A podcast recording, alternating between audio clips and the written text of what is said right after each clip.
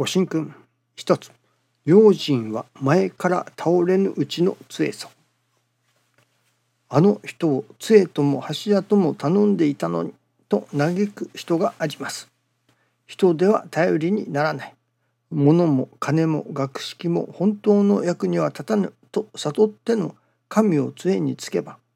人も物も金も学識も全て一切が生きてくる。神が人間行動の原動力となるから心強い生活ができるのです。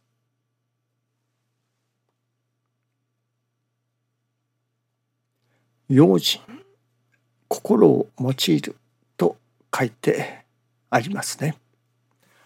心を用いるということが大切ですけれどもそのどういう心を用いるのか私どもがやはり私ども人間というのでしょうかね。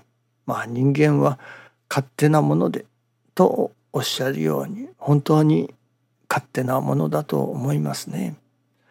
何事もやはり自分中心で考える人間中心で考えていたし考えてしまいますね。この人間中心に考える考え方それをそれこそ心を用いて人間中心から神様中心の考え方へ私どもの心の用い方が変わってこなければならないということなのですね。この天地金の神様は人間氏子の助かりを願っておられる人間の幸せを願っておられるその人間を助けようとしておられる神様。にもかかわらずああいう大雨であったり大洪水あるいは大地震というのでしょうか。大津波が起こったりそれでたくさんの人命が奪われ家が倒壊し交通が麻痺する。また何ですかね。ひび割れし道も壊れてそれこそ電気も届かなくなる。まあ何というのでしょうか。停電する。それで人々の暮らし向きが全くできなくなってしまう。今まで積み上げてきたものが跡形もなく壊されてしまう。果たして神様は本当に人を助けようとしておられるのか人の助かりを人の幸せを願っておられるのかといったような疑問というのでしょうかねを持たれる方がやっぱり多々おられますね。誰でも誰しもそういうふうに思うのではないでしょうかね。日頃神様は人の助かりを願っておられる。人間を助けようとしておられる神様だ。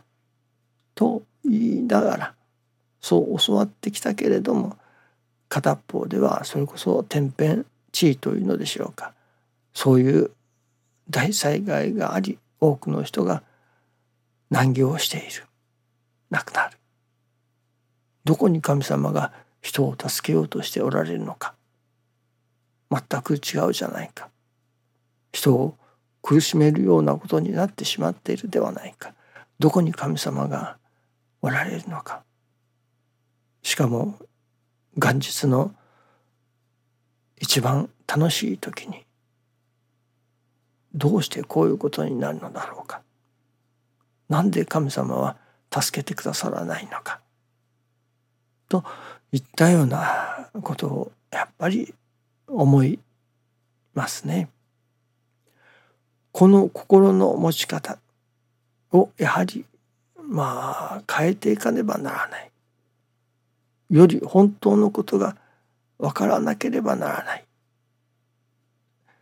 今私が申しましたことはどこまでも人間中心人間を助けてくださる神様と言いながら助からない助けてくださってはいないではないか。といったようなその目先目先で見るところの私ども人間がこれが助かりだと思うところの助かりをイメージしているからですね。私どもが助かると人間中心で思うことは自分の都合の良いようになる自分の願い通り思い通りになるそれが私の助かりだ人間の助かりだといわば人間中心に考えてしまいますね。ここがまずまあ大きく言えば間違っているということに考え違いをしているということになるのではないでしょうかね。人間が助かるということの本質を正確に捉えていないということになるのでしょうね。ただ自分に都合がいいようにいけばあそれこそ今は不都合であったとしてもそれこそ何日か経ってああの時は不都合だったけれども今考えてみればおかげで好都合な方に展開していっているなだからあの不都合も実はおかげだったのだなといったようなその後々に自分にとって都合の良いようになったこととして過去の難儀があれもおかげであった。そのおかげで今日都合がいいように変わってきた。展開してきた。といったようないただき方がありますね。それも本当ではないように思いますね。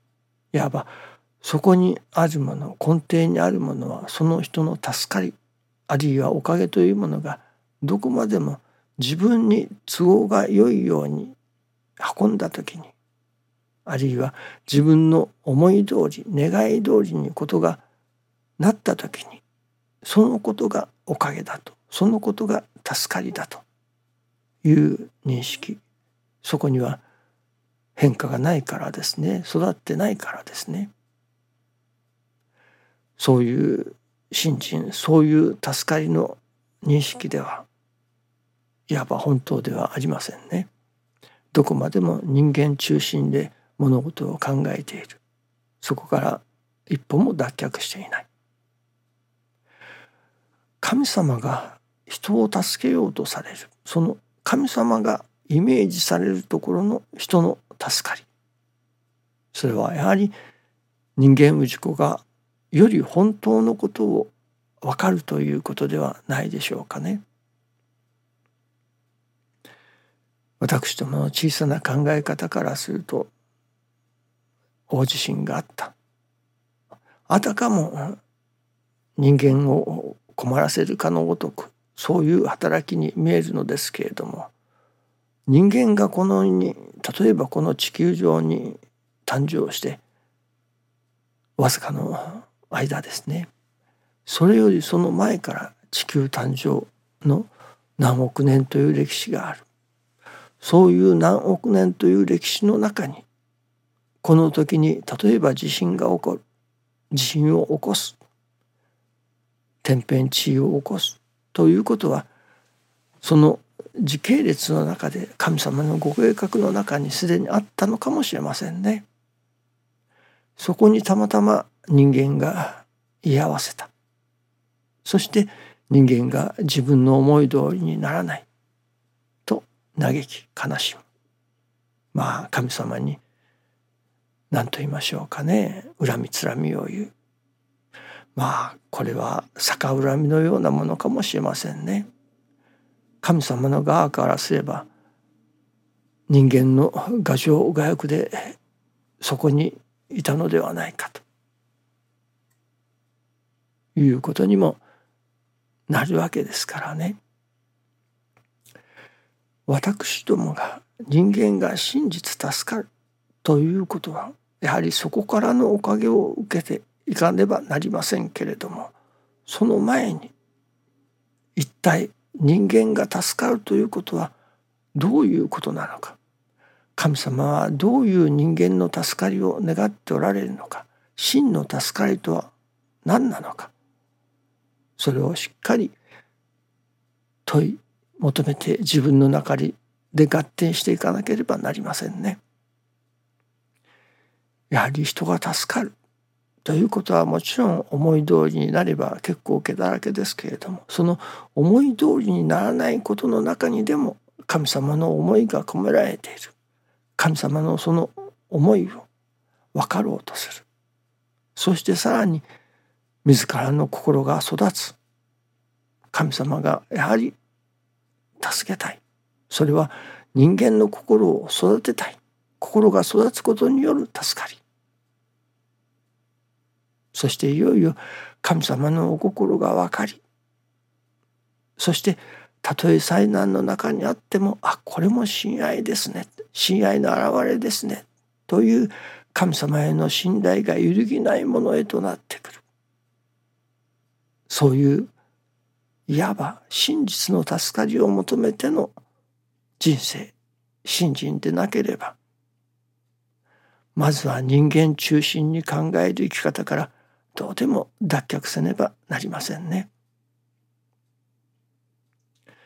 神様が願われる真実の助かり私どもの人間の真実の助かり私どもが人間が中心にして考えるところの助かりとは違っているということをまず認識しなければならない。